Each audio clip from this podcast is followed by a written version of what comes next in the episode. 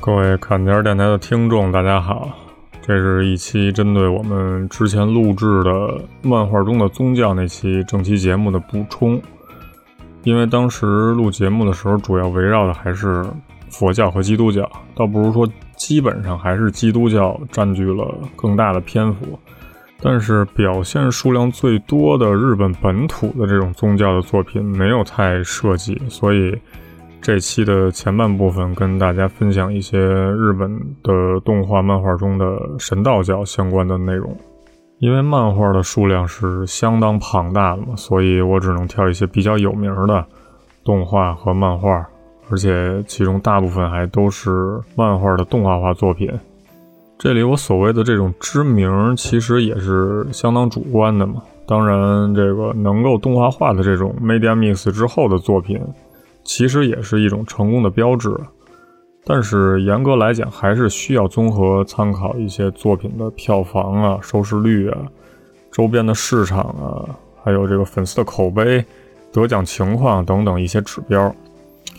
我自己个人看过的一些作品是非常有限的嘛，连茶带回忆呢，就是可能没提到的一些比较经典的作品呢，朋友们可以补充在评论区里头。接下来我就列举一些要素吧。呃，巫女、神官、修女、阴阳师、魔法使、魔女、魔法少女、超能力者、炼金术师、僧侣、神、恶魔、天使、幽灵、妖怪、式神，再有什么神社、鸟居、寺院、教会。大家可能会根据这些我给出的要素联想到各种各样的作品，什么角色、情节之类的。这些无疑都是一些宗教的这种衍生物，做了一些变形，然后运用到了作品中来吸引这些读者。呃，如果说日本的动画、漫画最经常出现的要素是哪个的话，虽然我没有具体统计过，但应该感觉上还是巫女吧。呃，无论是主角还是配角啊，因为这个毕竟是日本的本土文化嘛，和巫女同时出现的就会有鸟居啊、神社啊什么的。呃，具体列举一些作品的话呢，呃，比如《神是中学生》《无限的恋爱入门》《天地无用》《银狐》《冰果》等一些作品，都是把神社的建筑细节刻画的相当细致的作品。而且会有美术监督去校对这些作画的准确性，呃，再包括《花牌情缘》中的锦江神宫，还有就是像《幸运星》啊、《未闻花名》《少女与战车》这样的作品中的神社也都是有原型的嘛，呃，经常也是被当做圣地巡礼的打卡地。要是说圣地巡礼的话，大部分京阿尼的作品还算是比较知名的吧。然后是与神社同时出现的这种鸟居，也算是这种最能代表日本的一种象征了。对于鸟居这种表象来说呢，有研究者将其解释为这种日本精神的本来面貌。比较知名度高的鸟居是，比如说位于京都的福建道和大社，呃，我之前本人也去过两次。然后鸟居的它那个背后啊，都刻着一些。什么某某公司的谁谁谁呀，在那年建造的这种字样，嗯，可能算是一种寻求神的庇护的意思吧。然后具体的作品中的鸟居，经常是用来生成这种结界呀，或者说作为这种连通人类世界和某种异空间的一种装置，像电脑线圈，呃，这是一个 S.F 题材的作品。其中的神社是一个不会被电波干扰的一个类似于圣界的地方，分界线就是一个鸟居。然后是比如这个《地狱少女》中的地狱的入口，也是一个巨大的这种黑色鸟居。嗯，天气之子，呃，地面和天空连接的也是一个鸟居嘛，等等等等。啊，可以列举的其实还是非常多的嘛。那嗯，创作者其实是可以随意发挥想象力的。然后将鸟居设置成为任意一种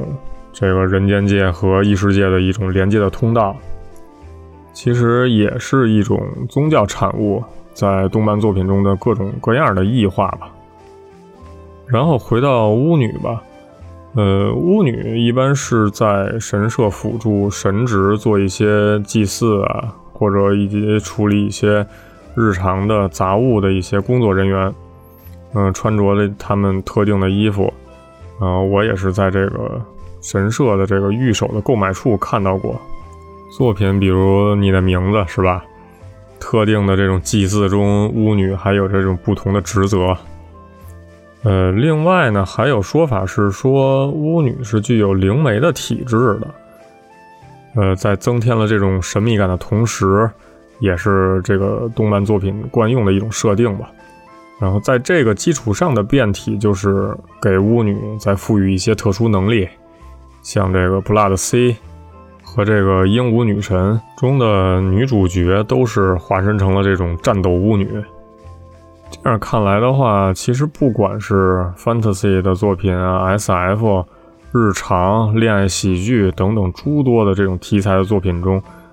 都会或多或少的加入这种日本的神道教的元素。以上是这个本期节目的前半部分内容，然后后半部分内容，我想谈谈另一个问题，就是说如何理解宗教。就是对于一个不信神的人来说，乍一听“宗教”这个词儿，就感觉特别遥远，跟自己也没什么太大关系。但其实“宗教”这个词儿牵扯的范围还是蛮广的，甚至于说我们日常生活中的各种思考问题的方式啊。也是渗透着某种宗教思想的，然后通过各种各样的作品也表现出来了。比如这个押井守的比较有名的《攻壳机动队》，算是非常经典的这种 SF 作品。背景是科学技术相较于现在来说是高度发达的一个近未来的时期。嗯，主要的几个角色，嗯，以这个草剃少佐为例吧。这个电影的开头也展示出来了，他的身体是可以通过高科技来量产的，然后把一些记忆啊、意识、啊同一性之类的东西，然后导入到他的那个唯一具有生物要素的这种大脑中。我们一般管他们称作是赛博人类。呃，有几个问题需要思考一下，就像是这个在作品中，他们是区别于真正的人类和这种没有灵魂的这种机器人的一种独立的存在。但是我们是不是可以把它视作成一个生命体？呃，换个说法的话，就是你认为进化后的这种人工智能能不能视作一个生命体？嗯，还有就是故事最后草剃的这个身体被摧毁了之后，草剃的这个意识和人偶师融合之后，被传输到另外一个小姑娘的这个身体里，我们还能不能？将它视为就是原来的那个草剃，就是包括第二部这个无罪里边少佐，然后他又换了身体嘛，啊，探讨的其实这个一个问题就是说人的身体和灵魂是不是可以分开的？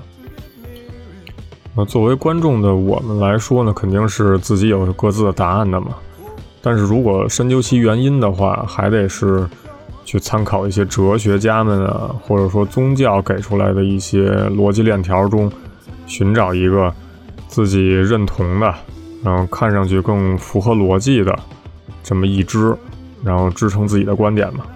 嗯，这其实也是一种作品体现宗教的一个方面。然后我们把视角拉回到一些看上去比较常见的一些作品吧，就是比较商业化的这种作品，比如这个《海贼王》里边这个恶魔果实和能力者，《鬼灭之刃》里的鬼，然后。魔法少女小圆里边这些魔法少女等等这些，就是其实还是跟宗教相关的要素嘛。只不过他们宣扬的不是某种宗教的这种传教式的作品。呃，我的观点其实是单纯是为了吸引读者、吸引观众而选用的这些要素嘛。啊，但是我们思考的一个问题就是说，我们经常可以在作品里边看到这个一系列反派嘛。这些反派往往都是以一种组织的形式出现的，呃，一两个人的时候也有，但是还是不如组织的多。这种反派组织的构成一定不像是主角团那样，这个依靠友情啊、信赖啊凝聚在一起的，嗯，更像是一种共同的利益团体，嗯，冰冷而且毫无人情味可言嘛。而且也会以某种宗教团体的形式出现，就比如《Another》里边的这种夜剑教，嗯，魔法禁书目录啊，结成有奈式勇者、皇家国教骑士团。甚至是炎炎消防队，不免让我们联想到这种 cult 的新兴宗教。呃，有一位叫玛格丽特·桑格的宗教研究者，然后对于 cult 的定义是这么说的：第一点就是说，领导者他自诩是一个身负重任或者使命，而且具有一个非常强的能力。然后第二点是，领导者是独裁的，然后让其他人。都视自己为这种崇拜的对象，然后第三点是通过一些洗脑的方式来支配这种信者，然后让他们完成一些任务。呃，我联想到的作品是《二十世纪少年》阿基拉，然后这个《灵能百分百》里边的这个 超能安全帽教应该也算吧，然后《鬼灭之刃》里边这个上弦二的叫童魔的那个鬼。然后还有就是像《物语》系列里边，女主战场员黑姨的母亲，然后被这个诱导去信的那么一个邪教式的那么一个组织。在现实生活中的这个日本，最典型的就是那个奥姆真理教，发动了这个九五年的那个沙林毒气事件。能联想到的就是《回转企鹅罐》里边，虽然没有明确指出是这个奥姆真理教，但是。各种各样的表象都指向了奥姆真理教嘛？呃，以上的这些内容其实一部分是参考了一本叫做《魔法少女为什么变身》的书，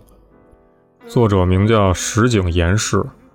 然后他在书中主要是围绕动漫中的这个魔法少女、巫女与神社、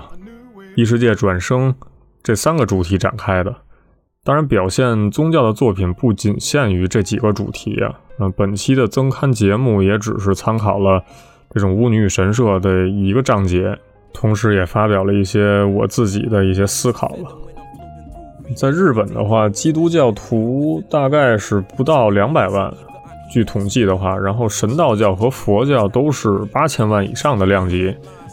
然后还有一些其他的宗教，就是这就很有意思。其实细算下来，宗教的信者的数量。嗯，要比日本的总人口数都要多。原因是因为日本人会有很多的这种宗教重合，就比如可以同时过着圣诞节，过年的时候又去神社参拜，呃家里还得摆尊佛像。这个可能心理上就是目的图一个心安吧，就是各种各样的神都供着点儿，然后谁也不得罪。